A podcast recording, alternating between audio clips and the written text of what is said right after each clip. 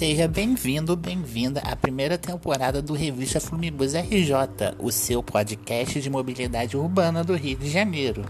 Sou o Gabriel Peterson Gomes, editor responsável do portal Flumibus RJ e estudioso do tema da mobilidade. Se este é o seu primeiro episódio, seja bem-vindo. Lhe convido a ouvir o episódio zero, onde explico toda a temática do podcast. Confira o nosso site www.portalflumibusrj.com.br e nossas redes sociais facebook.com.br portalflumibusrj e instagram arroba portalflumibusrj. Toda semana tem um episódio novo no Spotify e nos principais agregadores de áudio. Este é o episódio 5, o fechamento da aviação Acari e o sistema em colapso total.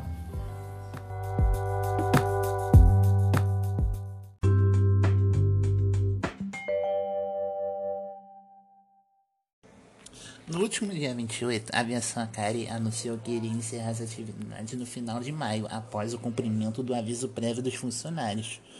Estes ficaram surpresos com a informação, pois, pois eles alegam que não foram comunicados sobre o fechamento. Como consequência disso, na última sexta-feira, dia 30, os rodoviários iniciaram uma greve, o que forçou o fechamento antecipado da empresa. Desde 2018, a empresa vinha passando por uma séria crise financeira em decorrência da briga entre sócios, já que na divisão societária há sócios da empresa Rubanil, que fechou as portas em 2018, e da Flores, além de indícios de participação em esquemas de corrupção envolvendo o ex-governador Sérgio Cabral e nomes ligados ao setor dos transportes, como demonstrado na Operação Ponto Final. O prefeito Eduardo Paes Durante a coletiva semanal do boletim epidemiológico da Covid-19 da Prefeitura, disse, após ser indagado, que é obrigação das empresas a cobrir as linhas da empresa que encerra as portas. A Prefeitura não tem qualquer relação com empresa de ônibus. A Prefeitura tem contrato com os consórcios. Para nós não faz diferença se é empresa X ou Y, o que importa é o consórcio que cuida da Zona Norte, acha que chama Internorte prestado serviço adequado. A informação que eu tenho é que as linhas serão assumidas por outras empresas do consórcio. Então, enfim, esse é o papel da prefeitura: cobrar com quem tem relação contratual, no caso, o consórcio, para que cumpra sua obrigação. Fecha aspas. Desde então, uma verdadeira salada mista entre empresas se formou para operar três das oito linhas até então operadas pela empresa. A 457 iniciou com a Verdun e a Brasa Lisboa operando, depois, surpreendentemente, a aviação pavonense entrou na linha e nesta semana a Brasa Lisboa saiu da linha, entrando a Ideal no lugar. 607 iniciou com a Vila Real e Pavonense na linha, depois entrou Três Amigos Redentor, Pavonense e Vila Real saem da linha para entrar a própria Redentor, e a nova CAP ainda entra a autoviação Tijuca para completar a salada. 650. A linha só voltou a operar quatro dias após o início da operação emergencial com a Vila Real, ingressando na linha. Após isso, a Pavunense entra na linha em decorrência da saída das 607 e ainda entra a nova CAP. As outras cinco linhas 254, 277, 456, 667 e 686 até o presente momento seguem, nenhuma, seguem sem nenhuma empresa operando, o que comprova a teoria da carne e osso. As empresas saem no tapa para pegar as linhas que são mais rentáveis e as linhas que não são tão rentáveis assim, a empresa fecha as portas e alega que que vai entregar o consórcio e nunca mais opera. Só que pelo próprio contrato de concessão, as consorciadas são obrigadas a manter a operação de todas as linhas de seus consórcios o que não vem acontecendo desde o início desta crise que perdura desde 2015.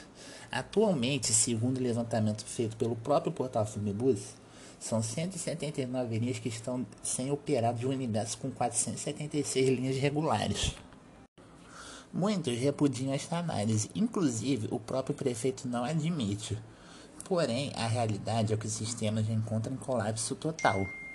É um tema delicado de se falar? É, mas a partir do momento que o volume de investimentos vem caindo vertiginosamente ano após ano, muito pela falta de incentivos por parte do poder público, como defender um sistema em ruínas? Se forem observar o painel de monitoramento da prefeitura, poderão ver que durante a semana todos os consórcios da cidade têm rodado na média de 40% de toda a frota determinada, muito abaixo do que a municipalidade permite sem gerar ônus para as concessionárias, que é de 80%. Dados desta sexta-feira 14 mostram que de 7.568 ônibus aptos a circular no Rio, só 2.915 circularam. Isto é, 39% da frota circulou para atender todas as linhas que ainda estão ativas na cidade. Considerando apenas a frota operante por consórcio, o Intersul é o que está mais defasado, com 492 ônibus circulando, na frente até do consórcio Santa Cruz, o dito mais problemático, com 592 ônibus circulando. Com este dado apresentado, podemos afirmar que o problema não é só de uma área exclusiva como os bairros do CSC, mas sim a cidade como um todo sofre com os problemas da falta de ônibus. Obviamente que em regiões mais valorizadas como a Zona Sul e a Barra da Tijuca, muitos passageiros, para não ficar à mercê da segurança, acabam recorrendo ao transporte por aplicativo, já que até o metrô, que seria uma boa alternativa na região, teve a passagem reajustada para 5,80 o que levou o metrô carioca ao posto indesejado de sistema metroviário mais caro do país. Fora a questão da falta de integração entre os modais. Mas e quem, mas e quem mora em regiões mais afastadas do centro, como os bairros da Zona Norte e partes da Zona Oeste, como Bangu, Campo Grande e Santa Cruz?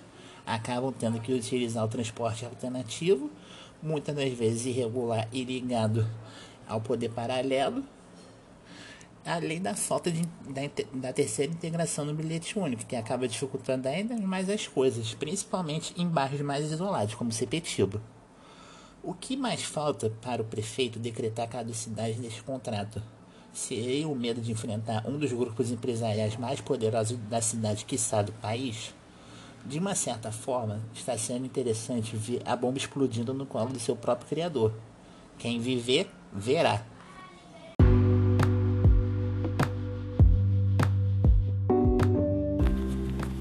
Nós ficamos por aqui. Relembrando, visite o nosso site www.portalflumibusrj.com.br e nossas redes sociais facebook.com.br portalflumibusrj e instagram arroba.